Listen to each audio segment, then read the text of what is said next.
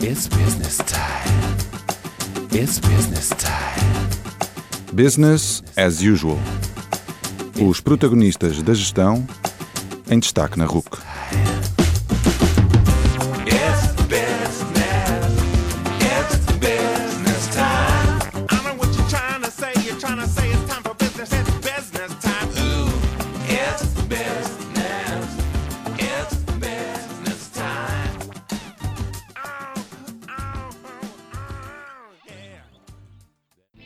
Boa noite e bem-vindos ao 49º Business as Usual, o melhor programa da RUC sobre gestão. O meu nome é António Calheiros e a minha convidada de hoje é Carolina Almeida Cruz. Carolina estudou Psicologia, mas nunca quis ser psicóloga. Trabalhou nas Nações Unidas, fundou uma ONG e trabalha todos os dias para ajudar as pessoas a identificar o seu caminho e a criar estratégias para o seguir. Nesta conversa falamos sobre o seu percurso, sobre a ONG que criou, a Sapaná, os desafios iniciais da criação, os projetos que desenvolvem, os prémios que ganhou e a sua mudança de papel na organização. Falamos também das várias organizações onde estudou e como agora ensina. Terminamos conhecendo melhor os seus rituais e rotinas e ouvindo as suas respostas à grelha fixa. Atentem!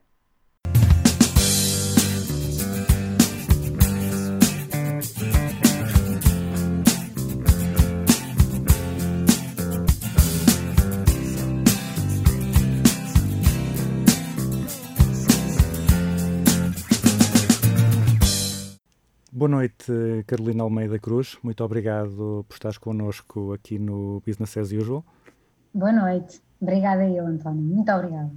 Tu tens um percurso muito interessante. Começaste por eh, estudar eh, Psicologia, passaste pelas Nações Unidas, viajaste pela Índia, pelo Tibete e pelo Nepal, onde contactaste com órfãos e vítimas de crimes sexuais. Por causa disso, fundaste uma ONG que trabalha para promover a sustentabilidade. Eh, és consultora numa multinacional de gestão de recursos humanos. Eh, Eu queria perguntava-te se nos podes contar qual é que é o fio condutor desse percurso eh, e quantos anos é que faltam no teu plano para dominar o mundo. Bem, António, eu não tenho essa ambição de dominar o mundo. Obrigadíssima pela provocação. Olha, eu diria que a, a- a principal cola entre os vários temas que tu trouxeste aqui para cima da mesa, ahm, eu diria que são dois. Um é fazer as perguntas, fazer as perguntas a ti mesmo durante o teu percurso, não é? Para mim foi isto. Foi eu perceber, ahm, e é uma expressão que repara, eu digo isto, acho eu, desde o momento em que tive a oportunidade de partilhar assim com um grupo superior ahm, de pessoas, é perceberes que massa que és feito, é, é perceberes de alguma maneira que hum, tu, nesta vida, com o teu nome, com a tua existência, vais uma vez. E a partir do momento em que sabes isso, ah, acredito piamente que tu tens que perceber o que é que verdadeiramente te abana, te desconstrói, te retira do- da tua zona de conforto. Depois tens aqui uma segunda premissa para mim, pessoalmente, é eu adoro, eu adoro ah, o conceito de humanidade. Gosto muito da capacidade que nós temos como humanos de fazer o melhor e fazer o pior. E quando eu digo gosto muito, é porque realmente uma das coisas que cada vez mais tenho deparado é que os anónimos são autênticos changemakers, são agentes de mudança. Quando eu digo anónimos, são aquelas pessoas que tu não conheces, não te cruzaste ainda na rua, mas quando cruzas, e são pessoas que te contam histórias, e todos nós temos uma história para contar, são pessoas que te retiram daquilo que é ah, o mais óbvio, aquilo que é o não dito ahm, em palavras. Ah, e isso tem sido, para mim, pessoalmente, das maiores aprendizagens. É isto de coração aberto. Isto de coração aberto, aprenderes em todas as oportunidades que tens e repara, todos os, os países que mencionaste, as organizações que trouxeste aqui para cima da mesa, aquela à qual eu hoje em dia pertenço. Ah, e agora vou deixar aqui de parte um bocadinho aquela ONG, a Sapaná, porque a Sapaná é o mais perto que eu tive com, e porque eu não tenho filhos, com a maternidade. Há aqui um ponto que é as organizações à qual eu pertenço e a organização ah, que trabalhei, que liderei durante alguns anos, ah, e também as organizações a- a- às quais fui ah, uma colaboradora para outra, ahm, trouxeram-me sempre algo. Trouxeram-me líderes que me inspiraram a ser melhor humano, trouxeram-me líderes que contrariaram aquilo que eram os meus valores nucleares, trouxeram-me oportunidades e experiências de liderar, de ser liderada e de o teu sim nem ser sempre ouvido e muitas vezes ter que ser um não. E isso de alguma maneira traz-te aquilo que é hum, a capacidade ou não de teres coluna dorsal neste mundo, uh, que é desafiante. Porque muitas vezes tu tens de dizer que não quando uma turma, quando um grupo diz que sim. E, e acho que isso uh, é a tal um, base da primeira parte que eu mencionei, que é de que massa é que és feito, o que é que acreditas, o que é que valorizas, o que é que verdadeiramente é prioritário para ti.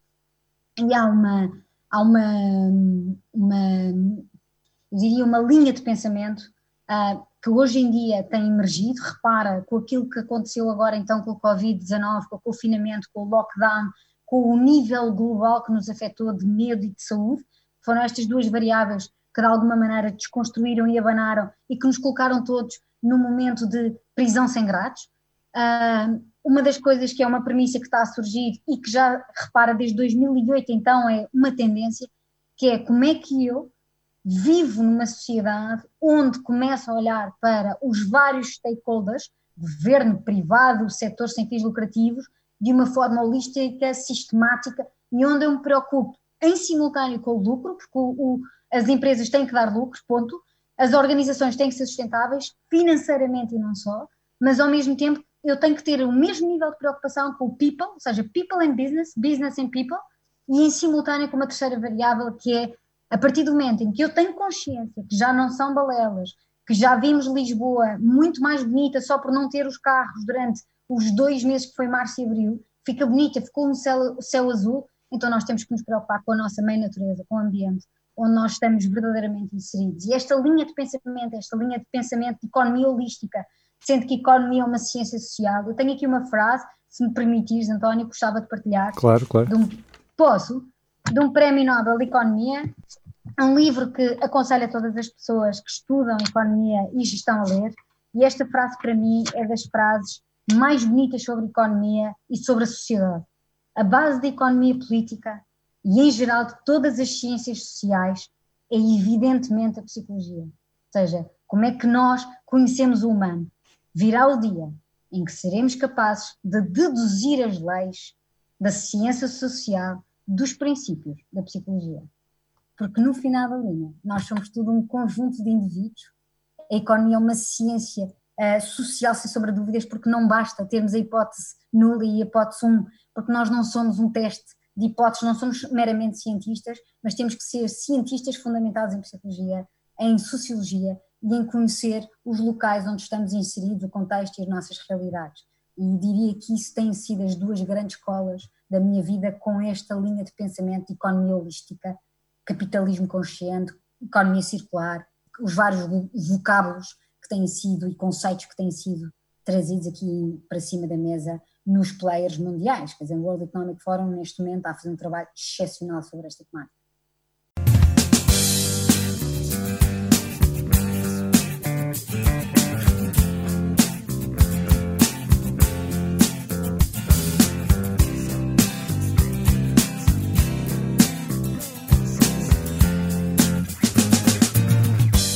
Eu agora vou fazer uma pergunta ligeiramente diferente. Bora. Uh, quando, quando tu entraste no curso de, de, Psicologia, terias 17, 18 anos, o teu objetivo era, quando tu pensaste, não vamos aqui perguntar a tua idade, não interessa, mas quando tu olhavas para a frente e pensavas, ok, quando eu tiver eh, aquela idade, eu vou estar assim, eu vou ser assim, eu vou ter feito isto. Qual é que é a diferença entre a tua, a tua ideia para o futuro quando entraste para, para a Psicologia e o que realmente aconteceu? Ou se quisermos perguntar de outra forma, este percurso foi tudo uma estratégia bem delineada e bem, e bem cumprida? Ou houve aqui muitas coisas que foram surgindo e que mudaram tudo aquilo que tu pensavas que, que ias ser e que ias fazer quando eras mais nova? Ótima pergunta e obrigadíssima, António. Claro que não, claro que não foi planeado. Obviamente que não. Estaria a ser completamente hipócrita se te dissesse que sim. Não, claro que não. Agora, há aqui algumas coisas que me caracterizaram e porque fui abençoada, e quanto mais viajas, mais percebes isso, eu fui abençoada na família onde nasci. E, e, e, o que é que eu quero dizer com isso? Foi uma família que havia muito esta expressão e esta premissa de argumentar é diferente de opinar. Eu digo isto, apresentei-me assim, repara na multinacional onde eu trabalho. E o que é que isto na prática quer dizer? É antes de assumires, afirmares, tem a capacidade de seres honesto intelectualmente. E este honesto intelectualmente implica e aplica-se em todas as áreas da minha vida, que é a honestidade intelectual que tens que ter quando te candidatas para um curso de psicologia. Repara, longe de mim de saber o que é que o curso ia abrir ou não a minha mente, até porque a academia para mim tem sido uma enormíssima surpresa após esta idade que eu entrei com 17, após, eu diria, após a minha altura de começar já a trabalhar, a academia aí tem sido mesmo um braço direito, na altura, sinto muito franca, era um curso que me fazia sentido para conhecer pessoas, uh, para conhecer o cérebro humano, que era muito esta minha vertente, e sabia à partida que nunca iria ser psicóloga. Isto para mim era, sem dúvida alguma, um ponto uh, adjacente. Eu na altura já trabalhava, eu, eu, tenho, eu sou parte do meu pai, são pessoas empreendedoras, e, e, sempre me disseram que o dinheiro não vinha dos multibancos. E a partir do momento em que me ensinaram esta, esta expressão, eu era mínima, eu tinha 13 anos, quando o meu pai me levou ao multibanco e disse: Percebes, Carol, o teu dinheiro não existe, tu não tens nada porque não trabalhas, filha. E eu, e a única profissão que tu tens é ser estudante. E eu, aquilo para mim era um choque não ter nada, ou seja, eu não podia levantar dinheiro, eu não tinha a minha conta. E o meu pai disse: Não, Carol, tudo aquilo que tu tens é da mãe e do pai e dos avós que te proporcionam. Eu fiquei assim, eu lembro perfeitamente da reação, mas isto para mim foi importantíssimo, quer dizer, é a tua capacidade de perceberes, tu tens de construir por ti, independentemente se és filha única, teres irmãos, não teres, viveres numa, numa moradia, viveres num, numa situação até menos, menos favorável. Agora, eu estava naquele grupo de pessoas abençoadas onde nunca me faltou nada, mas especificamente nunca me faltou amor. E este amor faz com que tu não tenhas medo de arriscar. Por isso, tu entras em psicologia e dizes à viva voz que não vais ser psicóloga, mas que queres sim conhecer o cérebro e as pessoas e os seres humanos e a forma como as pessoas pensam. E isto, de alguma maneira, não houve nunca por parte dos meus pais algo que me dissesse: não, não, Carolina, não fazes isto, não podes isto, não podes. E mesmo quando houve, eu desafiava. Desafiava porquê? Porque argumentava, porquê? Porque era informada. Eu não estava a dizer ao meu pai e à minha mãe que não queria uma coisa, eu sou filha única, eu estava a dizer que aquele não era o meu caminho e eu, como Carolina, eu não queria seguir aquele caminho que era mais tradicional. Eu vou-te contar uma história, António, eu acho que muito poucas pessoas sabem. No 12 eu era boa aluna um, em ciências, digamos, mas não era de tudo em humanidades. E repara, psicologia não é, pronto. E porquê que eu partilho isto? Porque eu adorava matemática, adorava um, a química, era boa aluna e tinha uma professora de química fantástica, foi um amor, e que disse ao meu pai: Olha, Sofia, vim para engenharia química. E eu lembro-me perfeitamente, porque eu era, tinha uma boa média, pronto. E lembro perfeitamente o meu pai ficar orgulhosíssimo e pensar: bola minha filha vai ser engenheira, uh, eu vou ficar super contente, meu pai. Ou isso a gestora já para dizer advogada e médica, porque ele já tinha tirado o cavalinho da chuva sobre a parte da medicina, mas advogada ainda tinha alguma esperança. Mas eu lembro perfeitamente deste momento onde disse ao meu pai: O quê, pai? Não, não vou para a engenharia química. Eu estar num laboratório. Esqueça, já percebi que explodiu tudo, não tenho jeito nenhum para estas coisas, só gosto mesmo é da professora e da forma como ela capacita e me dota de ferramentas e de pensamento, porque a física e a química acompanhavam-me na altura. O que é que acontece? Posto isto, eu quando entro em psicologia, entro a contrariar uma pessoa que eu adoro, que é o meu pai.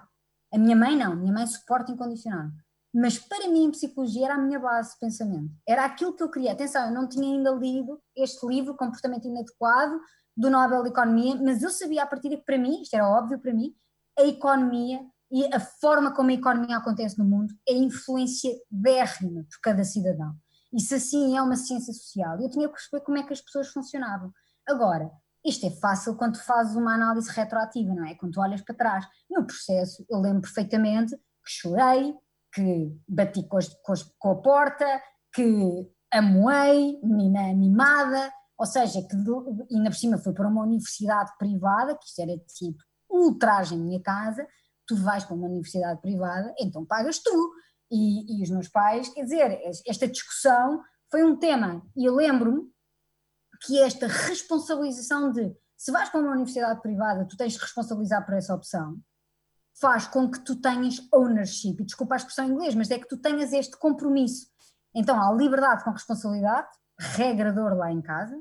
Segunda, tu queres, defende. Se defenderes e as pessoas te ouvirem, então de alguma maneira, se calhar, estás informado o suficiente para partilhar aquilo que é tu, o teu pensamento crítico. Se não, não sejas desonesto intelectualmente. E eu acho que é um dos temas António, que nós estamos a sofrer hoje em dia, ah, pegando aqui numa indústria que me tem sensibilizado bastante pela negativa, que é os mídia. Esta desonestidade, tu não questionares o lado A e o lado B das- da mesma história, faz com que tu tenhas várias situações de fake news. Há um projeto aprovado a nível internacional que foi apro- aprovado a uma universidade portuguesa, exatamente, porque as fake news é algo que nos alimenta este estado de estarmos no sofá como juízes a dizer A e B sem termos a informação completa. E repara, todos nós o fazemos de uma forma ou de outra, quando, olha, pelo menos quando nem sequer questionamos aquela pessoa que nos está a dizer A ou B. Pronto. Um, e respondendo ainda mais à tua questão.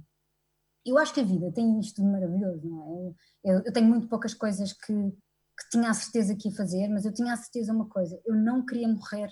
E, e esta expressão não é o oposto da fama, eu não queria morrer anónima. E é eu ter a certeza que o meu nome, quando eu dissesse Carolina, acrescentava valor. Isto eu tinha a certeza desde os oito anos. E havia algumas coisas na minha vida que eu queria. Entrar nas Nações Unidas eu queria, eu queria Harvard e eu queria o Prémio Nobel da Paz, quando eu tinha oito anos. Depois, obviamente, que hoje em dia, António, esse sonho, esse sonho, neste momento, não tenho de todo sequer essa arrogância, mas na altura tinha esse sonho de Walt Disney e, tinha, e não tinha a noção que, por exemplo, que queria uma família. E neste momento tenho um marido ao lado, tenho uma pessoa que adoro e que é o meu companheiro de jornada. Isto são coisas que mudam, não é? Não sabia também que iria trabalhar numa multinacional americana, Uh, eu não fazia a mínima ideia, nem sabia que sequer que a Sapaná, a organização que, que fiz parte e que, que liderei, que iria, ser, que iria ser bem sucedida. Sabia uma coisa, pelo menos tinha que tentar. Isso eu tinha, essa premissa, essa forma de agir, eu tinha muito presente, muito por causa dos meus pa, do, da parte do meu pai ser tão empreendedora.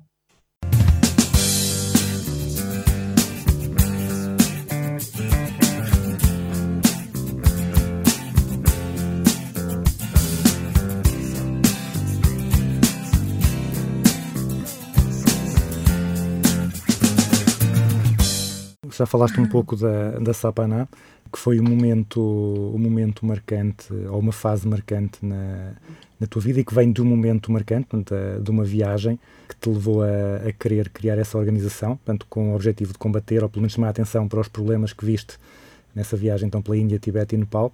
Como é que foi o processo de criação da, da Sapaná? Quais é que foram as principais barreiras que, que enfrentaste e como é que, como é que conseguiste uh, chegar a, a esse objetivo? Ótimo, olha, obrigada pela, pela pergunta, porque normalmente as pessoas, António, focam-se muito naquilo que correu bem. Eu diria que para mim, pessoalmente, e já vou à equipa, porque é, é muito, sem equipa não existe uma organização. Para mim, pessoalmente, foram dois temas. Eu sou uma pessoa do mundo, eu não sou uma pessoa, eu não me sinto uh, a pessoa em Portugal que quer uh, e que fica confortável por conhecer as coisas num formato clube médio. Eu sou uma pessoa que gosta de mingling. O, to mingle, este, este, este, este enroma ser romano, é uma coisa que os portugueses têm muita capacidade de fazer quando o fazem, e quando o fazem bem, e é exatamente uma das maiores aprendizagens, é tu tirares a tua capa e a tua máscara de que és uma portuguesa, de que és do mundo western, que és de um país que é considerado um, uh, desenvolvido, e quando vais para outros países, vais exatamente com a mesma roupa, com a mesma abordagem, com as mesmas perguntas e com os mesmos enviesamentos. E isso tem que cair. Por isso, para mim, quando eu fui, e quando fui sozinha, porque fui sozinha aos 23, ou 24, nem me lembro, mas imagina, foi 23, 24, ou fazia 24, e lembro perfeitamente do, do momento em que cheguei, e, e só te partilho isto para tu perceber, cheguei cá, te mandou ao aeroporto e disse, eu quero voltar para trás. Eu não quero aqui estar, não me pertence aqui, eu estava, ainda por cima na altura, tinha estado a viver em Marbella, Puerto Banús, esquece, tipo, completamente oposto, tinha estado a trabalhar depois na Organização Internacional, tal Agência das Nações Unidas, comecei como trainee, depois fui subindo, eu lembro perfeitamente do momento em que foi para mim, Katmandu, aquele embate de que eu não pertenço aqui, isto não é, isto não, eu não vou conseguir ser ninguém aqui.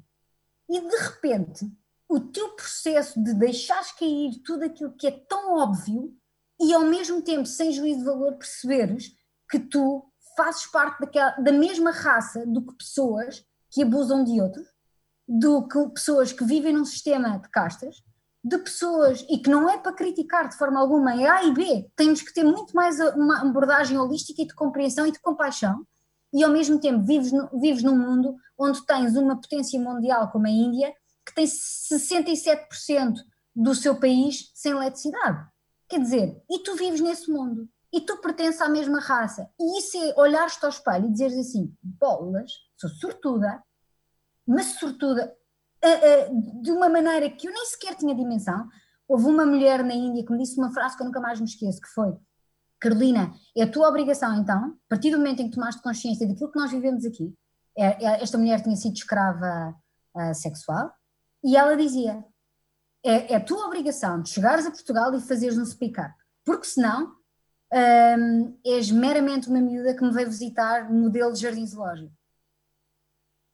E isto é, houve, é, olhares, emocionaste, eu eu estava uma autêntica passa, eu não estava uma uva, sou uma pessoa que adora rir, e eu estava uma mulher quando cheguei cá a Portugal que eu não me ria, não conseguia, a minha mãe e o meu pai, sabes, quando me viram no aeroporto nem sequer me conseguiram enfrentar da melhor maneira, porque eu- estava diferente, eu estava uma pessoa diferente, porque eu acho que tu precisas, às vezes, de pessoas com o meu perfil, com a minha, com a minha vida, eu precisei, eu já tinha viajado bastante, mas viajei sempre com condições sui generis, não é? E, e mesmo que seja de mochila, incomparável.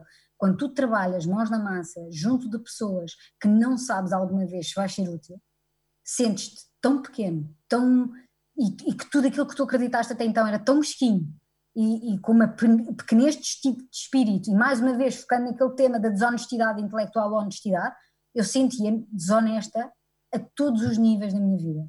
E quando eu cheguei cá a Portugal, eu pensei, como é que eu vou ser capaz de beber um café quando há pessoas a morrerem à fome? E esta desconstrução diária demorou bastante tempo, e a Sapaná foi a minha tábua de salvação. Foram professores que eu tive na altura, eu estudei com professores fantásticos, mas para além disso foi a Sapaná quando tens pessoas ao teu lado que olham para ti e, e dizem assim, se calhar não és assim tão louca, se calhar é possível haver verdadeiramente um mundo que seja agregador e que seja economista e social em simultâneo. Um, e eu lembro-me de, de falar na altura com um dos professores que eu tive que mais marcou, chamava-se Michael, e ele disse-me uma coisa que foi, Carolina, cá nos Estados Unidos já existe o conceito B Corp, tu é que nunca ouviste falar em Portugal. Eu lembro-me que isto para mim eram, eram conceitos ainda tão, tão afastados da minha essência, eu era tão ignorante, ah, e continuo a ser, mas então naquela altura ainda era tão mais, ah, que foram anos de ressaca e de perceber se eu tinha ou não valor.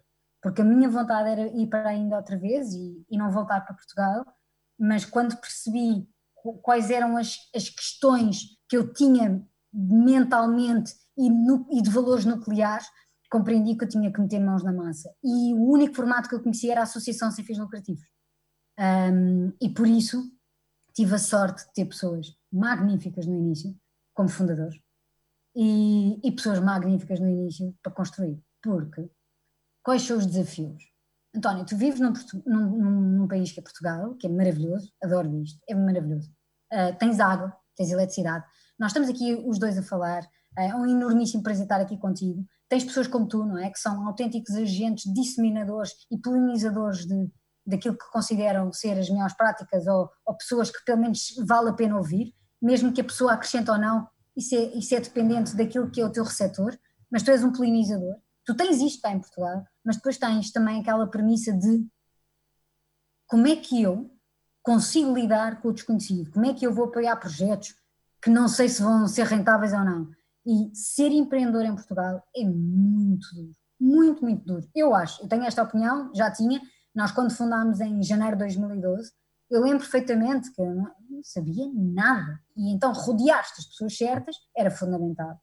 E pessoas certas essas que tu tens de ter acesso a contactos. E eu tinha, eu tinha esses contactos. Agora há quem não tenha. E quando não tens é muito mais difícil. E nós, na Sapaná, trabalhamos com pessoas que estão em situações e em contextos muitíssimo desfavoráveis e é muito duro não ter contactos. Por isso a rede de suporte que eu tive no início da Sapaná foi fundamental para hoje em dia estar a Sapaná onde está e liderada como é. Ah, por isso, para além das pessoas, a maior barreira, curiosamente, foram pessoas. seja, é como é que é o mindset, como é que lidam com aquilo que tu estás a pregar e, acima de tudo, há uma barreira que é inerente, que é tu, a única coisa que sabes é que tens uma ideia, não fazes a mínima ideia se ela se vai concretizar em projeto. Isto é, é uma fase dolorosa. Para mim foi. É, é interessante essa da, da- das pessoas serem, está, serem, podem ser a principal barreira, mas também serem as que, as que resolvem os problemas. E é, e é muito verdade. É muito verdade.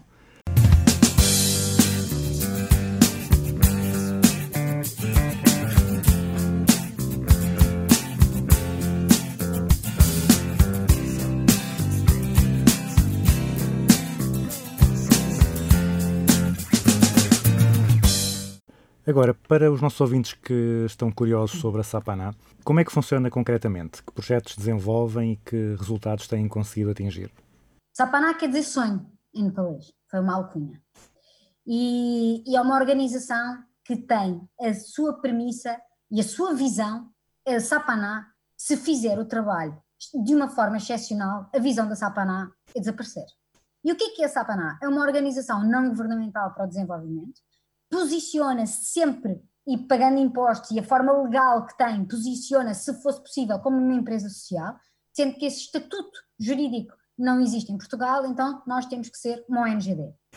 E a forma como trabalhamos é o seguinte: nós criámos uma metodologia de desenvolvimento de pessoas, utilizando ferramentas de gestão. Basicamente foi isto. Essa metodologia testámos com desempregados, testámos com pessoas em situação de reclusão e testámos com jovens em bairros sociais que estavam em situações mais vulneráveis. O que é que nós conseguimos perceber? Que estas pessoas, através desta metodologia, que basicamente é, António, ser muito transparente, é a pessoa conhecer-se. É a pessoa meter uma fotografia, criar uma fotografia que não se chama currículo e conhecer-se. E perceber aquilo que faz muito bem, qual é a sua história e ser honesta com ela mesma.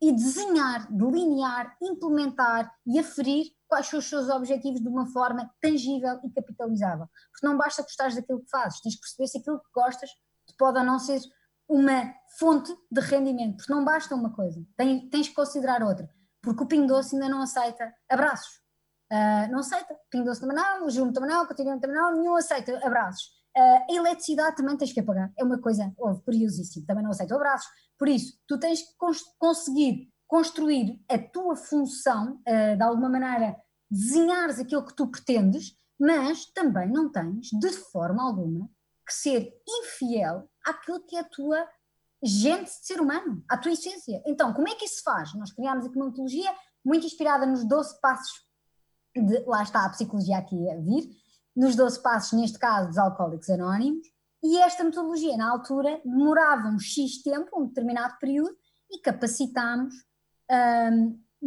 o- aproximadamente, eu, eu, eu adorava ter, assim os números muito, mas é assim, mais do que 800 ah, desempregados, e desses 800, a nossa taxa de sucesso foi 83%. E o que é que isto quer dizer? Dos 800, 83 começaram a trabalhar ou criar o seu próprio negócio. E isto para mim são resultados tangíveis, quer dizer, isto não é, ah, não é o vento, não. E, e depois, obviamente, António, terei todo o gosto, se quiseres, até para partilharmos com os nossos ouvintes, em trazer-te mesmo casos mais concretos. Depois, para além dos desempregados, começámos a trabalhar nos bairros sociais, ah, que é este o nome ah, que, que dão, mas acima de tudo, bairros com situações mais vulneráveis, e fomos convidados, ah, de alguma maneira, em parceria sempre, com aqueles que são os stakeholders fundamentais, que são aqueles que trabalham no terreno. E neste caso, a câmaras municipais ou as juntas de freguesia. Começámos a trabalhar com as câmaras, e quando eu digo começámos a trabalhar, é nós éramos pagos para fazer aquilo que nós estávamos a fazer. Isto é importante, não era voluntariado. Porque as nossas pessoas tinham que ser remuneradas também. Porque se tu tens o creme de la creme a trabalhar contigo, tu tens que lhes pagar. Não, ou, ou, ou é pura e simplesmente uma organização fundamentada em voluntariado. Tens dois exemplos em Portugal excepcionais, o ReFood e, eh, e o Banco Alimentar, mas a Sapaná não se queria posicionar aí. A Sapaná queria ter uma equipa operacional, full-time job, ah, que implementasse projetos onde, de alguma maneira, acreditasse que estava a desenvolver cada pessoa ao seu potencial máximo. E, posto isto, fomos também para estabelecimentos prisionais. O que é que a Sapaná é hoje em dia? É uma organização que, depois deste caminho, o que é que começou a acontecer? pessoas que estavam desempregadas entravam em empresas e essas pessoas começaram-nos a contratar para nós ir darmos, para irmos dar formação às empresas. Então criámos aqui o modelo do Robin dos Bosques. Temos uma parte que são as empresas que nos pagavam pelos nossos serviços, se quiseres colocar assim, de consultoria, pensa assim, e de formação, e ao mesmo tempo tínhamos o outro lado, que éramos nós, responsáveis socialmente, porque acreditamos que podemos dar lucro, podemos dar resultados financeiros positivos, mas ao mesmo tempo temos que estar sempre, sempre, esses resultados têm que se dirigir para aquilo que eram as comunidades menos favoráveis, e então fazíamos este balanço. O que é que nós quisemos? Quisemos cada vez mais envolver-nos com quem? Com aqueles que eram os stakeholders e o setor privado, isto é fundamental, ao mesmo tempo envolver com o setor público, porque o setor público, quando eu digo esta frase, estou a dizer que é envolver-me com os contribuintes, é perceber onde é que o nosso dinheiro está a ser, de alguma maneira, gasto e de que forma é que nós podemos otimizar em vez de dizer a palavra gastar, dizer a palavra investir. E, e posto isto, o que é que nós fizemos? É, vamos trabalhar, vamos experimentar e conseguimos hum, alguns resultados bastante interessantes e neste momento estamos a desenvolver um título de impacto social no estabelecimento prisional de Pinheiro da Cruz e para os nossos ouvintes que não sabem o que isto é, pensem assim, meus caros. Basicamente é, em Inglaterra temos o conceito de Social Impact Bond, é exatamente a mesma coisa, foi traduzido para português e é um fundo que nós temos de inovação social que investe em projetos e neste caso específico como é que isto acontece? Quem é que tivemos que envolver? O estabelecimento prisional, o Ministério da Justiça, a Direção-Geral dos Serviços Prisionais e tivemos ao mesmo tempo que envolver um investidor privado, uma empresa, que investisse em nós naquilo que eram os objetivos criados, que basicamente, imaginem, era 30% do conjunto de 30 pessoas em situação de reclusão que nós estamos a desenvolver e que estamos a dizer que os vamos colocar hum, e vamos integrar profissionalmente. Posto isto, se nós cumprirmos os objetivos, o governo, este Fundo de Inovação Social, paga ao investidor privado. E isto é um título de impacto social. Porquê? Eu- só para vocês terem uma noção de números. Nós, por dia, gastamos em média 500 mil euros com pessoas em situação de reclusão. 500 mil euros. E quando eu digo 500 mil euros, diz para mim este valor, eu não me importaria se nós tivéssemos programas após e durante que capacitasse aquelas pessoas e para, para que a prisão, o estabelecimento prisional, fosse justiça reconstrutiva, que fosse um momento capacitante. Neste momento, nós o que estamos a fazer é exatamente isso: é aquelas pessoas que estão a trabalhar e à espera delas estão à espera eh, locais profissionais para as inserir no mercado e para eles próprios se tornarem contribuintes ativos e para reduzirmos aquilo que é um dos maiores problemas que nós temos na nossa justiça, que é a reincidência criminal, que é basicamente quando um recluso saca para fora, que é uma pessoa, saca para fora, fica com cadastro, muito difícil de arranjar trabalho e volta lá para dentro por variedíssimos eh, fatores. E posto isto, isto é um dos projetos que tu me perguntares, António, mais orgulho tenho eh, na equipa que está a liderá-lo, na atual, na atual CEO, porque realmente começou em 2012 e nós começámos como voluntários. E hoje em dia estamos a ser stakeholders, policy makers, que este é o ponto, estamos taco a taco a trabalhar com aquelas que são as instituições mais hum, relevantes em Portugal do, de- no âmbito da justiça e da direção hum, e da direção prisional. Por isso têm sido fantásticos parceiros, mesmo, eh, e são parceiros, não são fornecedores, não são e, eh, pessoas que exigem, são parceiros, estão taco a taco, de mão dada. E tem sido para nós este caminho de internacionalizar e ao mesmo tempo de criar aquilo que são os modelos da economia que eu no início mencionei, se me perguntares, é um dos fatores que me leva a, a deitar-me de consciência tranquila e ser um orgulho pertencer ao board ainda da Sapaná.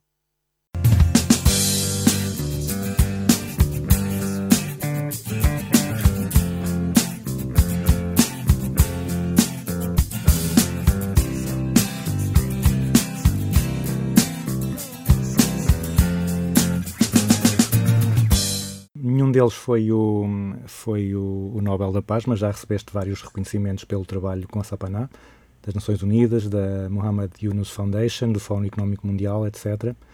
Eh, De que formas é que vês esse reconhecimento como tendo permitido potenciar a ação da, da organização? António, para mim os, os reconhecimentos valem o que valem, não é? Tu tens vários casos de reconhecimentos e que as coisas ah, não correram melhor- da melhor maneira. Pois. Pronto. E por isso, o que é que eu te digo? Digo-te as coisas desta maneira. Quando tu estás a trabalhar ah, numa coisa que tu adoras, visualizas e inspiras-te por, se alguém de fora te dá um reconhecimento, uma validação externa, aumenta-te a autoestima. Mesmo que seja aquele boost motivacional que tu precisavas. E curiosamente, a Sapaná foi sempre reconhecida internacionalmente e só começou a ser nacionalmente ah, em 2016. E o que é que eu quero dizer com isto? Mais uma aprendizagem para nós, queridos portugueses, que é, nós às vezes somos reconhecidos lá fora e não somos cá dentro. Mas o que é de fora, nós valorizamos. E para mim isso foi talvez das grandes aprendizagens de vida que é validação externa, vale o que vale. Comunicação nos mídias, vale o que vale. O que tu tens que garantir é que estás a trabalhar, como anónimo ou não, da melhor maneira possível, ser o mais profissional possível e se alguém notar, fantástico, se alguém não notar, fantástico na mesma. Porque o teu percurso não se altera pelos reconhecimentos. Dá-te, é às vezes, balões de oxigênio em momentos que tu estás mais tristonho. E para mim foi isto. Uh, porque foi um reconhecimento de equipa, de grupo, de organização que se predispôs sempre a fazer diferente. E é, é um orgulho olhar para trás e ver aquilo que a organização conseguiu.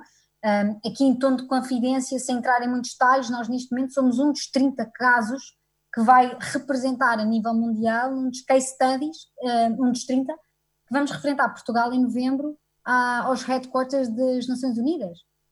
Isto para mim é, é a coisa mais bonita do que conseguirmos chegar àquilo, ao local onde até comecei a trabalhar e dizer, meus caros, isto é um modelo de, de repensarmos legislações, isto é um modelo de pensarmos como é que nós olhamos para, neste caso, para a justiça, mas mais do que isto, é um modelo de uh, envolvimento de vários stakeholders e de compromisso de vários stakeholders, isto é fantástico, que é o futuro, na minha opinião, que é exatamente quando tu trazes o setor privado para cima da mesa, o setor público para cima da mesa, o indivíduo para cima da mesa, as necessidades de minorias para cima da mesa, porque as minorias é que mudam o mundo, uh, e de alguma maneira, como é que tu consegues trazê-los para cima da mesa e dizer assim: eu não estou contente como está, por isso vou desafiar o status quo. É isto. Eh, também na, na Sapanato, durante sete anos tu foste a CEO, depois Sim. passaste para a posição de, de chairwoman e membro da, da advisory board. Uh, como é que foi a transição de um papel tão hands-on para uma posição mais senadora, para uma posição mais, uh, não vou dizer passiva, mas pelo menos mais afastada da, da ação do dia a dia? Duro, duro, duro, duro, muito duro. Duro, foi um momento de transição, demorámos dois anos a fazer a transição. Um, eu saí em dezembro de 2018, uh, ah, oficialmente, e esses dois anos estivemos a preparar uma das cofundadoras uh, que tinha estado numa viagem, que é a Patrícia e a Karina Abreu, para agarrarem a organização. E quando eu digo duro, é porque que é duro? Porque tu misturas a tua identidade com aquilo que fazes. E isto é que é, a partir do momento em que tu deixas de ser um, CEO da Sapaná, o que isso quisesse dizer, porque a minha equipa era tão CEO como eu, era muito flat, muito horizontal, liderança, um, tu olhas para dentro e dizes assim, agora como é que eu me apresento? Como é que eu, quem é que eu sou aqui? O que é que eu fiz? O que é que eu faço?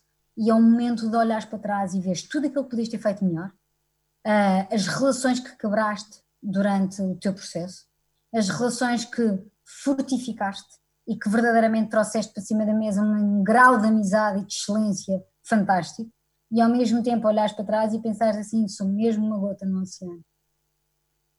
Foi duro isso. Mas muito bonito o processo.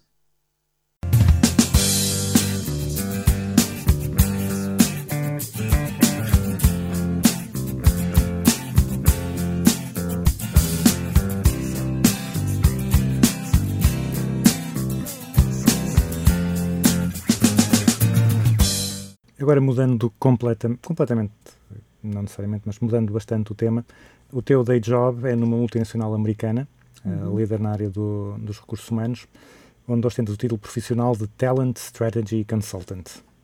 Ora, para os nossos ouvintes menos informados, o que é que faz exatamente uma Talent Strategy Consultant? Eu tenho que mudar o meu nome no LinkedIn, isso é o primeiro passo. Não faço a mínima ideia porque é que eu continuo com esse nome Basicamente, o que é que ah, esta multinacional americana é uma multinacional ah, que pertence a um grande grupo. Nós estamos representados em mais de 130 países, somos 22 mil colaboradores, é uma líder mesmo de RH. Ah, e o que é, qual é aqui a nossa, a nossa forma de trabalhar? Eu, neste momento, eu dentro desta organização entrei em junho do ano passado e trabalho especificamente num stream de inovação e numa parceria estratégica com uma universidade, que tenho imenso orgulho em fazê-lo. E o que é que nós fazemos? Nós trabalhamos pessoas dentro de organizações. Nós trazemos as tendências e fazemos hands-on. E isto é a parte mais divertida, não é? Porque lá está, é sair do board e ir outra vez para o terreno. E é fazermos perguntas difíceis. O papel da consultoria hoje em dia tem que se posicionar, e na, na minha opinião, as grandes Big Four e, e, a- e as outras organizações de consultoria mais estratégica, mais de gestão estratégica, estão-se a posicionar nesse formato que é, têm que ser parceiros do cliente, assumindo que sabem muito menos do que o cliente e que têm que desafiar o cliente. E cliente passa a parceiro a partir do momento em que isto acontece, a partir do momento em que existe confiança.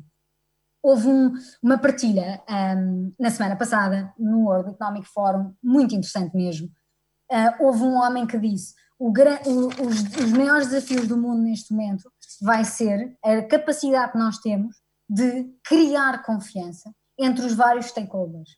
E o meu trabalho, e o trabalho de qualquer pessoa que trabalhe consultoria com pessoas, com organizações, é passar do capital relacional ao capital reputacional. E isso nós temos que ter muita capacidade de escutativa, de perceber ah, as dores do outro e não colocar aquilo que são os nossos enviesamentos. Temos que fazer muito mais perguntas do que assumir. Ah, não assumas, pergunta. Ah, é muito melhor. Ah, e, e- e perceber que sobre o negócio do nosso cliente ele sabe muito mais do que eu. É isto que eu acho que faço dentro das organizações com uma equipa maravilhosa.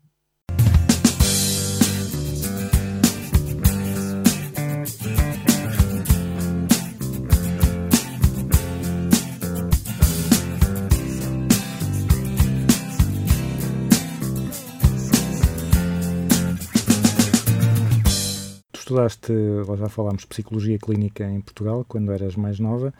Estudaste finanças em Harvard, empreendedorismo e liderança nas Nações Unidas. Estudaste também no INSEAD, estudaste com o Seth Godin e este ano estudaste sustentabilidade em Cambridge. Eh, além do- dos conteúdos, o que é que aprendeste em termos pedagógicos em escolas tão diversas? que a maioria das formações que tu aí mencionaste fiz online, digitalmente. E repara, tu estás a viver isto agora, não é? Tu tiveste a telescola, tiveste universidades que de repente tiveram que passar totalmente para o digital. Eles são muito bons naquilo que fazem, em comparação connosco.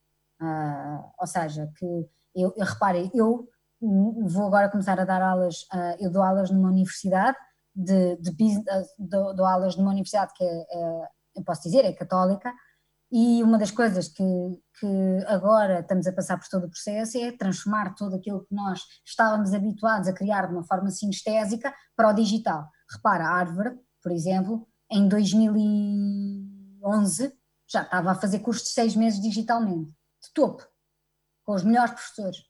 E eu sentia-me na sala de aula, literalmente. E isto, isto é mágico, não é? A capacidade como tu tens de realmente aprenderes conhecimento e perceberes que hum, o digital é diferente do analógico. Ou seja, tudo aquilo que tu viveste hum, e que assumes que podes fazer do presencial e podes passar do presencial para o, para o digital, não assumas. Porque vais ter que ser desafiado. E repara, nós estamos com muito menos tolerância, a tolerância ao erro. Porque já passaram. Agora, os novos alunos, os que aí vêm, os estrangeiros e os não estrangeiros, os portugueses, não é indiferente. As pessoas que aí vêm, vêm com uma, um pensamento e um mindset muito mais de desafiar, de questionar, de perceber ah, se tu estás a fazer um bom trabalho ou não digital. E por isso, ah, as aprendizagens que eu tirei destas universidades foram, acima de tudo, tu tens que proporcionar ao teu aluno uma coisa que é constante no presencial e no digital, que é a arte de pensar. Universidade vem do universia, saber para todos. Então, se eu sei isto, eu tenho que proporcionar durante as minhas sessões com os meus colegas, que são colegas, aqueles alunos são meus colegas, porque no futuro vão ser meus líderes. Ah, eu tenho que proporcionar momentos de co-criação de pensamento crítico, onde eles me questionam, onde verdadeiramente criamos uma inteligência coletiva. E, e esta, esta capacidade como facilitador, como tutor de conhecimento, acredito que seja fundamental e hum, mostrou-me várias destas universidades, com quem hoje em dia ainda mantenho contacto, que isto é que é curioso, anos depois, porque são autênticos mentores. E esta construção de mentoria, para mim pessoalmente, foi fundamental e, de alguma maneira, tentei uh, continuá-la eu como mentor e já não só como menti. E, e isso foi uma das maiores aprendizagens. Dois, uh, eu diria que o internacional traz-te o global. E o global é muito importante. Tu não podes continuar a estudar os mesmos case studies há 10 anos. Tens que te renovar, tens que te uh, inspirar com aquilo que está a acontecer. Eu não sei se viste as notícias agora, mas, por exemplo, o LinkedIn despediu 980 pessoas. A partir do momento em que o LinkedIn despede e um Twitter diz em alta e viva voz que todas as pessoas vão começar a trabalhar um, no modelo de teletrabalho permanente, estes dois, estes dois gigantes são referência e role model para a maioria das empresas portuguesas. Por isso, nós temos que questionar isso nas aulas, mas temos que trazer a notícia de ontem porque os nossos alunos vão ao Google e, e, e fazem checklist connosco e, e contra-argumentam e muitas vezes são mais informados do que nós, mesmo que não seja em profundidade, seja superficial, porque diz uma data errada e já está o aluno a dizer, oh, professora, isto não é assim, se é a data não sei o quê. E isto é algo que era muitíssimo valorizado nestas universidades e que eu ainda sinto que estamos muito aquém. Ainda temos que ir mais longe, ainda temos que ser mais desafiados pelos nossos alunos. Temos que permitir um, e retirar esta crença que existe, que eu, eu sinto isto muito em Portugal, não sei se tu sentes, António, porque também dás aulas, que é o, de alguma maneira, o conflito não é confronto. Eu posso te confrontar e não entrar em conflito. Não tem que ser uma condição sine qua non, a partir do momento em que eu te confronto, ser um conflito. Confronto, discussão de ideias, só te incrementa valor numa sala de aula, seja digital ou presencial. E isto foram, talvez, as maiores aprendizagens que eu tive, sem sombra de dúvida.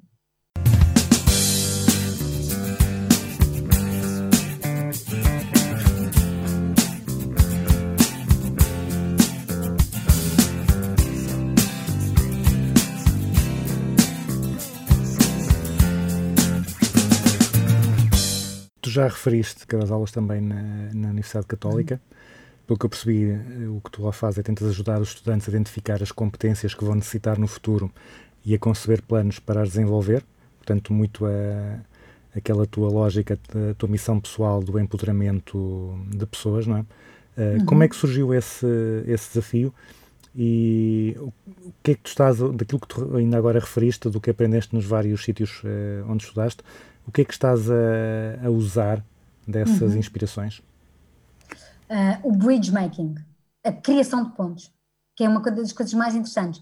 Repara, a mim não me interessa que os alunos um, estejam comigo numa sala e que não tenham acesso ao mundo real. Então, uma das coisas que para mim é fundamental é levar o mundo real às salas de aula. E quando eu digo mundo real, são empresas. E onde eles têm uma verdadeira checklist das suas competências. Porque não basta eu dizer, nem basta eles dizerem. Eles têm que ser confrontados com aqueles que sabem, que são aqueles que futuramente os vão contratar. E, e eu acho que isso, para mim, é se calhar das maiores mais-valias, que é a abertura de rede. António, eu tenho percebido, junto de alunos e de adultos, quando eu digo adultos é no sentido mesmo de pessoas com quem bate bolas, porque eu, eu, eu normalmente dou aulas em dupla, gosto imenso. Convido sempre alguém para dar comigo. É, pode ser o CEO de uma empresa, mas está comigo taco a taco. Porquê? Eu não sei se tens noção, mas da coisa mais difícil para um miúdo, português ou não português, construir em Portugal, exceto se for mais uma vez abençoado, é construção de rede, networking. É duro, duro, duro, duro, duro. Para, para, arranjar um mentor que seja. Ou para dizer assim: olha, eu quero chegar àquela empresa, como é que eu chego? E é assim, vamos ser francos, nós não respondemos sempre no LinkedIn a toda a gente. Por isso, como nós não respondemos sempre no LinkedIn, temos que responder. E isto é um watch out para todos. Eu, eu se envio uma mensagem no LinkedIn, mesmo que não esteja muito bem escrita, mesmo que o aluno não tenha escrito lindamente, não interessa responder. Nós já tivemos aquela idade. E por isso, bora aí aproximar, com certeza, criar a ponte. Não sei, não sei o que é que ele dali vem, ele vai me ensinar de certeza. Os alunos todos ensinam, não há um que não me ensine. Por isso, para além disso, é respondermos uns aos outros. Tu enviaste uma mensagem no LinkedIn, que eu adorei, e, por isso é que estamos aqui hoje. Uh, António, repara, nós não sabíamos quem é que éramos um e o outro, não é? No sentido em que nós não nos conhecíamos ainda. Isso é que é fantástico. É uma rede de contactos se é uma rede de contactos, nós temos que a facilitar. E quando tu estás no início de carreira, tu não o tens. Ou tens muita lata e vais bater às às portas das pessoas, mas nem toda a gente tem que ter esse perfil. Por isso, posto isto, eu diria que tento fazer três coisas junto dos meus, dos meus meninos que têm mais sempre dois metros do a minha pessoa, que é, primeiro, hum, é de alguma maneira trazer aquela perspectiva que eu sinto no momento. Ou seja, o que é que é relevante no momento eles estarem atentos. Não é falar das competências ad eterno que o F publicou em 2000 e- eh, 2015 ou 2016 e continuar a falar do mundo VUCA. Enough. Já não é suficiente. Depois temos uma segunda, seja, trazer o mundo, o mundo do ontem para cima da mesa, para cima da sala de aula, para dentro da sala de aula. Depois temos uma segunda premissa que é, e, e acreditando nesta primeira, desculpem, nesta primeira que é, quanto mais informado tu tiveres, quanto mais informada tu tiveres, melhor. Por isso, cultura não ocupa mesmo espaço. Segundo tema, perceber necessidades. Eu não posso assumir que toda a gente tem as mesmas. Perceber perfis. Por isso, eu, eu ter a capacidade de estar junto dos meus alunos, 20 que sejam, 30 que sejam, e de alguma maneira perceber o que é que o move, o que é que ele quer e qual é a empresa que quer, e depois fazer o match com empresas que eu conheço ou com pessoas que eu conheço. Este processo é fundamental. Por isso, um, perceber de alguma maneira hum, se tu consegues ou não uh, ser útil, e o ser útil é conseguires uh, informar e ser informado a partir de conhecimento. Dois, fazer uma identificação as is, ou seja, da pessoa, a identificação de talentos, a identificação de competências e a identificação do seu propósito, do seu caminho. Três, criação de rede, criação de, criação de oportunidade para aquela pessoa fazer conexões. E isto somado pode se tornar um plano e um programa de mentoria, de buddy. De eu acompanho-te, eu estou ao teu lado a fazer esta jornada, não estás sozinho. E isto pode ser para arranjar trabalho para outra ou criar o teu próprio negócio, que são duas das, das cadeiras que dou na Católica. Mapeamento de competências e, e criar o teu próprio negócio. Pois realmente é, essa, isso que estás a referir é, é muito importante, é nós, nós percebermos que os professores não estão lá para, para despejar é? para, para cumprir o programa, eh, estamos lá para criar eh, um valor para, para os estudantes que para cada um pode ser completamente diferente, não é? cada um pode, pode procurar coisas completamente diferentes e nem Sim. sempre, nem sempre o sistema permite isso. Sim, e António, deixa-me só acrescentar, e criar conexões pr- improváveis. Porque eu, eu tenho que te dizer que a música te vai ser útil na tua vida. Eu tenho que te dizer que quão, quão mais culto tu fores, experimenta, ires um, é diferente ir à Capela Sistina e lê-la no livro. Por isso, puderes ser viajante no mundo. Ser, experimenta, sem medo. Não sabes o que é que vem. Eh, Eu não estou a dizer que eh, vais gastar rios dinheiro, pelo contrário, tu podes dormir em tantos sítios. Se tiveres rede, tens casa. E eu, eu viajei tantas vezes com quase zero e exatamente em troca. Em troca, por exemplo, Marrocos, fui de carro com o meu tio, fomos de carro até, até Tagazut e nós trocávamos pranchas de surf e fartos de surf por eh, guarida. E isto é uma viagem, eu tinha 18, que nunca mais te esqueces. Ficas melhor, ficas maior ser humano, porque vês realidades que não são a tua, então a percepção que é, é individual deixa de ser somente vivida e inspirada por aquilo que tu viste e passas a ver mais. Então vês várias lentes, vês várias tonalidades, é como se o mundo ganhasse cores. E esse ganho de cores e de cheiros e de multissensações faz com que tu sejas mais capaz de lidar com quem? Com cada pessoa. Porque as pessoas são um mundo, são uma história. E isso é que eu acho que é fundamental de eh, inspirares e provocares os nossos alunos de alguma maneira para que eles percebam que isto ser global no Facebook e no Google não basta. Nós temos que estar e criar sinestesia.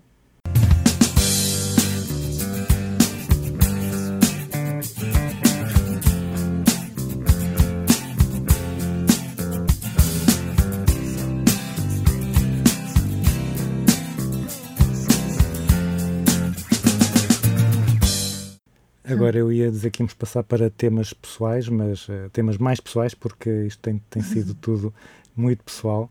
Exato. Eh, e a, a primeira pergunta desta nova fase é: como é que é um dia normal na tua vida e o que é que mudou eh, com o confinamento e agora com, a- com as limitações da pandemia?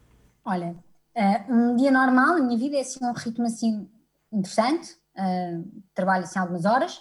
Ah, tenho tentado sempre fazer uma caminhada logo de manhã, eu gosto de acordar cedo e então vou fazer assim, imagina, eu vivo perto do mar e faço 5 km só para respirar. Uh, tenho que fazer mais do que 5 agora, a partir de agora, mas pronto. Uh, para me sentir bem como mulher e como pessoa.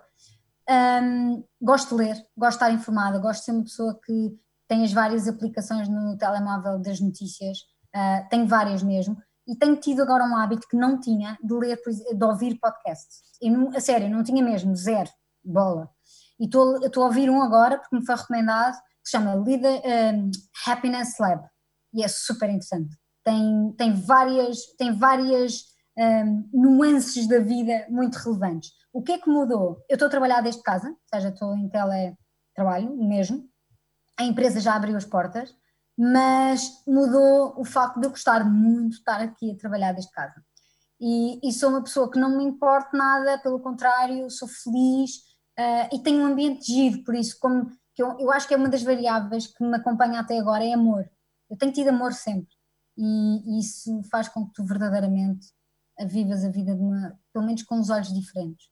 E, e quando, tu, quando tu cruzas com pessoas que não o têm, dá-lhes pelo menos um abraço. E agora não podes, por isso dá-lhes qualquer coisa, nem que seja uma- um cotovelo, mas hum, um, uma palavra de amor. Hum, eu sei que isto parece um bocado shanti-shanti, mas acredito piamente nisto. Exato, é isso. Uh, tu já falaste da- das apps da- das notícias. Que outras apps é que tu usas, ou práticas, ou rituais, ou manias que tu tens para potenciar o teu desempenho, a tua eficácia ou o teu bem-estar? Zero. Sabes aquelas pessoas tipo Nanny, avós, sou eu. O meu avô sabe muito mais do que eu de tecnologia. Ah, eu tenho uma colega, a sério, especialista em várias ferramentas, sabes? Tipo aquelas Monday, Miro, não sei o quê, PT. Eu não sei nenhuma e parece, parece aquelas pessoas que metem uma lupa para perceber. Eu sei ligar o meu computador, escrever a minha password e pouco mais. E eu admito, eu não tenho muito orgulho em dizê-lo. O que é que eu faço? Eu, eu bebo é nas outras apps que eu tenho imenso prazer em ter. Tenho a BBC, a Guardian, o Economist, isso é que eu gosto, divirto-me a ler. E depois há alguns rituais que eu tenho de eu todos os dias tenho que ler alguma coisa que seja. E tenho que escrever. Tenho que escrever notas que eu tenho, minhas. Uh, por exemplo, só para partilhar hoje contigo, hoje de manhãzinha, uma das coisas que eu achei mais interessante que é como é que o mundo se tem que comportar a partir de agora com, com aquilo que aprendemos uh, pós-Covid. Chama-se Great Reset. Ou seja, basicamente é, nós temos que fazer aqui um reset, não é? Como fazemos o Ctrl Alt Delete no computador, mesma coisa. E, e há, há, uma pessoa que partilhou, que era o CEO da, da Mastercard, que partilhou uma coisa que eu achei interessantíssima, que eu escrevi e depois dei assim um, um twist, que foi o mundo neste momento está a viver sobre um triângulo com, com três arestas principais, que é one versus many, ou seja, um versus muitos. Um, porque tem muito dinheiro, tem muito poder, versus os outros que não têm, que são as minorias, muitas vezes, porque nós olhamos para situações como a que estamos a viver agora e os problemas do mundo não estão só num sítio, estão em vários, mas são problemas que tocam sempre mais a uns do que a outros. E depois tens o homem, a segunda aresta, homem versus natureza, como é que o homem se comporta com a natureza e como é que aprende com a natureza. E o terceiro vértice, terceira aresta, é que nós pensamos muito a curto e a longo prazo. E estamos neste momento um curto versus longo, que os dois não estão de todo alinhados, porque basicamente hoje em dia tens que ser operacional e não podes ser só, só estratégico. Então tens que ser muito mais tático e muito menos estratega. E isto ao mesmo tempo vai-te prejudicar se não tiveres sempre a visão de longo prazo. E para mim, este tipo de aprendizagens fazem-me o dia. Porque este homem, de alguma maneira, sistematizou coisas que eu se calhar tinha aqui escrito no caderno e ele meteu num triângulo. E eu adoro isto. Adoro. Que assim já tenho a minha cabeça mais arrumada e já consigo agora continuar a explorar e escrever mais coisas nas arestas. Adorei. Muito simples, muito claro, um versus os outros, homem versus natureza e uh, curto prazo versus longo prazo. O triângulo daquilo que estamos a viver e daquilo que temos que de alguma maneira rapidamente mudar. Fantástico. Adoro. Isto é um ritual para mim. É, é, é, é aprender hum. alguma coisa. Então, uh, já que estamos em aprender, quando tu precisas de aprender sobre algum tema, desenvolver alguma nova competência, eh, quais é que são os métodos que, que tu segues? Já falaste que começaste agora a ouvir podcasts, mas para além disso, como é que tu costumas fazer? Uh, eu subscrevo várias revistas, para além disso, um, eu leio, mas mais do que isso, ligo a pessoas que eu considero que são especialistas no tema. E, e- e se, eu, se eu lhes ligo, e para eu ter uma conversa minimamente interessante, mesmo que seja básica, eu tenho que ter alguma digestão de informação sobre aquele tema. E então vou já com algumas perguntas criadas. E atenção, sem assumptions, mais uma vez, sem assumir.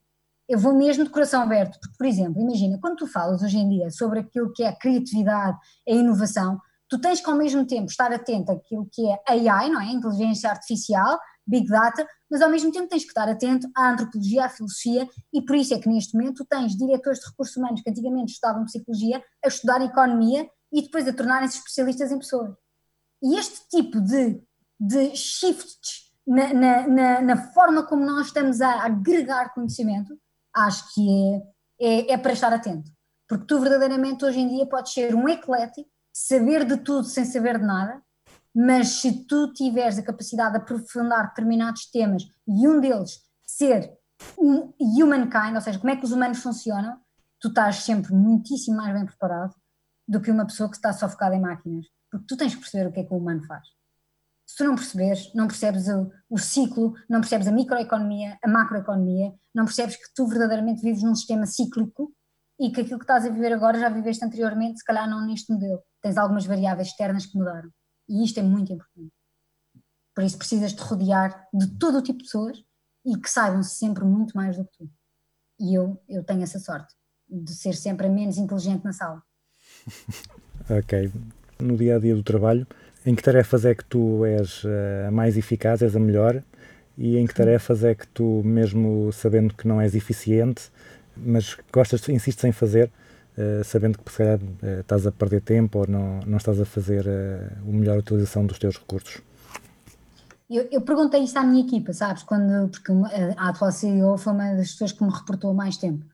E eu, eu perguntei-lhe: o que é que eu faço bem? O que é que tu achas? Tipo, a sério, honestamente, porque isto é, um- é- é muito giro, nós pregamos aos outros e depois, quando é para nós, ui! Ahm, e eu lembro perfeitamente do, uma, uma das coisas que eu sinto que, que tenho feito, e isto é, é- é interessante, é que as pessoas sabem com aquilo que contam. Ou seja, eu não prometo e não cumpro. Eu prometo e cumpro. E isto, na área comercial, na área de parcerias, na área de mentoria, é fundamental. Mas também porque já falhei e já vi o impacto que expectativas e, e- e não cumprir expectativas tem no outro. E por isso, se me perguntares, é a capacidade que eu tenho de, de- de tornar aquilo que é um capital eh, novo em capital relacional. Porque acho que as pessoas depois passam a gostar da minha forma de ser, mesmo que eu não seja, e isto é importante, eu não sou a típica conciliadora, ou seja, eu gosto de desafiar, e o desafiar nem toda a gente gosta, António. Por isso, as pessoas sabem com aquilo que contam. Se me querem eh, para desafiar algum tema, para desconstruir, construir, para inovar, para ser disruptiva, let's go. Se querem só eh, cumprir calendário, não, não sou assim. Eu não sou, eu não, não acrescento valor aí, de todo. Um, e depois tens outra componente, que foi a componente que eu perguntei à minha equipa, e eu, e eu acho que é uma coisa que eu tenho vindo a aprender com a vida, que é, tu para seres um bom líder, tens que capacitar a tua equipa de uma, de uma excelente forma, de forma a tu te tornares como líder inútil. E isto é uma das coisas que eu acho que tenho vindo a desenvolver, e a prova disso é que a Sapaná vive lindamente sem a minha pessoa.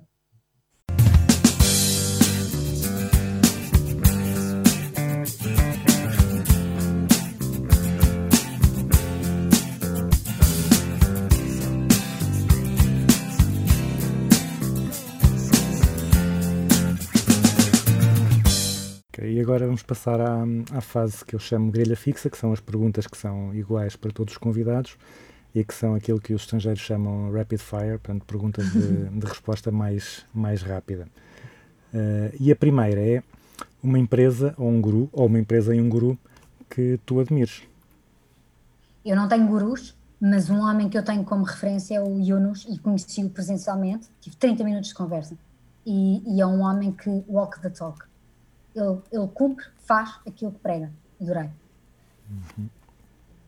Eh, um livro que toda a gente devia ler. O Príncipezinho.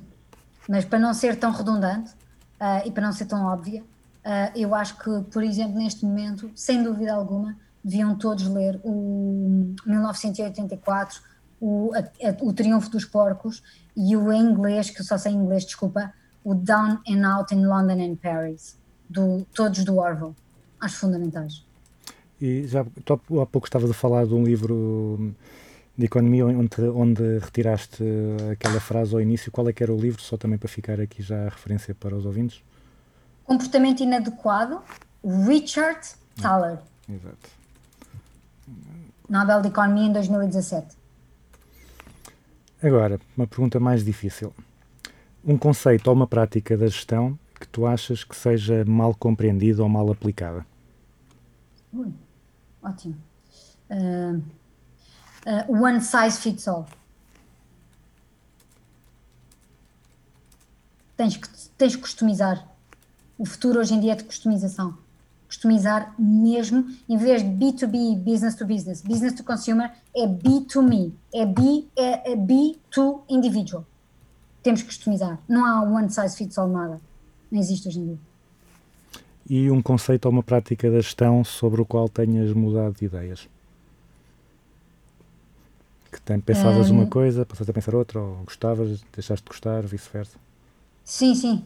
Hum, eu, não, eu não tinha percebido nunca muito esta questão do produto-serviço, produto-serviço, este híbrido, e, hum, e eu tinha muita aversão à palavra produto, e hoje em dia ah, o produto já se torna um companheiro de jornada. O que é que eu quero dizer com isto? Tu podes ter produto e serviço exatamente na mesma hum, ah, proposta de valor. E eu não, não tinha esta capacidade de ver. Uh, depois, eu lembro-me de te ouvir a dizer que, que a tua avó tinha dito para não, não dar conselhos, não é? Exatamente. Uh, mas, contrariando a tua avó, ela, ela perdoa. Uh, se nós colocássemos um, um cartaz uh, à entrada ou à saída de todas as faculdades de gestão, ou de psicologia também, uh, com uma frase para ser, uh, para ser vista por todos os jovens estudantes, qual é que seria essa frase? E lá, ótimo.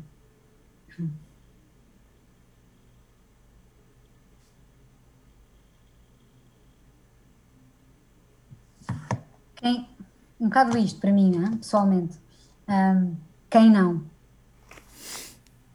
E isto aplica-se a tudo. E se, para quê, porquê, desafiar o status quo, sempre. Quem não?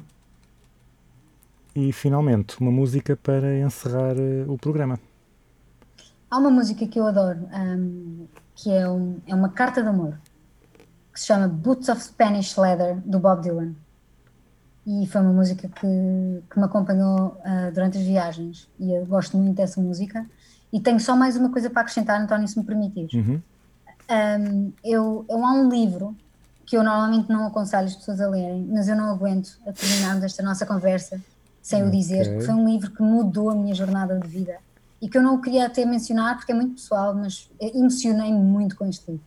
Se chama Memórias de Adriano. É um livro fantástico, fala sobre um homem maravilhoso, imperador fundamental na nossa história, que é o Marco Aurélio, e dá-te uma proximidade com aquilo que é vida e a dualidade morte. E acho que é um livro de, hum, de eh, que te acrescenta ah, e que te aumenta a tua expansão intelectual. Fantástico. Ok, ficamos aqui com, com uma, uma excelente revisão, uma, uma excelente lista de livros para, para ler. Carolina, eh, assim terminamos a, o nosso, a nossa conversa. Mais uma vez, muito obrigado pela tua disponibilidade. Desejo que tudo continue a correr eh, da melhor forma com a Sapanac, cada vez eh, mais sucesso. Que agora que, que já não estás tão diretamente envolvida, eventualmente vais ter tempo para criar outra, outra nova organização que te ajude a aproximar do, do Prémio Nobel. Não desistas do sonho, não desistas do sonho, nunca se sabe. Eh, mas a sério, muito obrigado pelo teu tempo e, e por esta conversa que eu acho que ficou espetacular. Muito obrigada, António. Gostei imenso. É um enormíssimo gosto e os meus contactos depois estão disponíveis. Imagina que surge, que algum ouvinte quer, Carolina Almeida Cruz no LinkedIn, mas para além disso, a sério, estão mesmo disponíveis. e é um gosto estar aqui contigo. Muito, muito obrigada.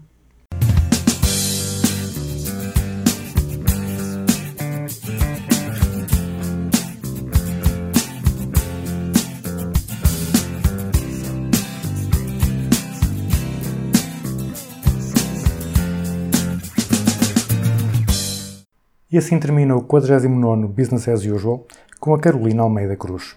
Uma conversa bem disposta e profunda com uma pessoa bastante empenhada na sua missão de ajudar o mundo à sua volta a melhorar. Voltamos para a semana. Fiquem com Bob Dylan e Boots of Spanish Leather. Oh, I'm sailing away, my own true love. I'm sailing away in the morning. Here's something I can send you from across the sea. From the place that I'll be landing.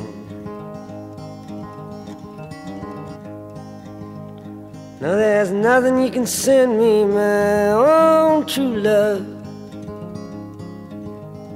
There's nothing I'm wishing to be owning. Just to carry yourself back to me unspoiled. I'm across that lonesome ocean.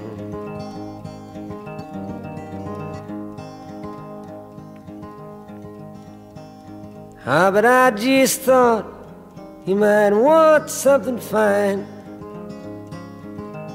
Made of silver or of golden. Either from the mountains of Madrid or from the coast of Barcelona. But if I had the stars of the darkest night and the diamonds from the deepest ocean, I'd forsake them all for your sweet kiss. For that's all I'm wishing to be owning.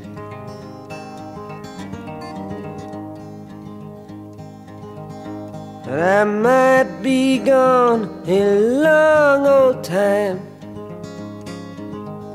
And it's only that I'm asking. Here's something I can send you to remember me by. To make your time more easy passing.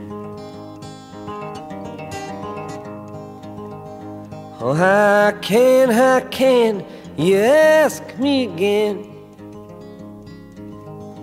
It only brings me sorrow. This same thing I would want today. I will want again tomorrow.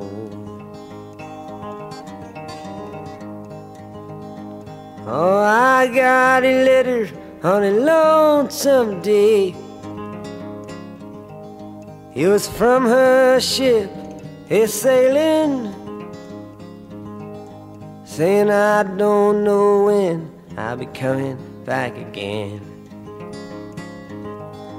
It depends on how I'm feeling.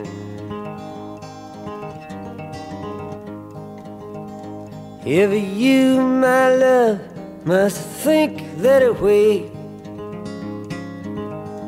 I'm sure your mind is a roaming. I'm sure your thoughts are not with me,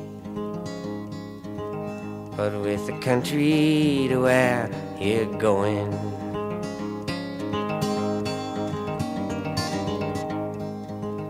So take heed, take heed of the western winds.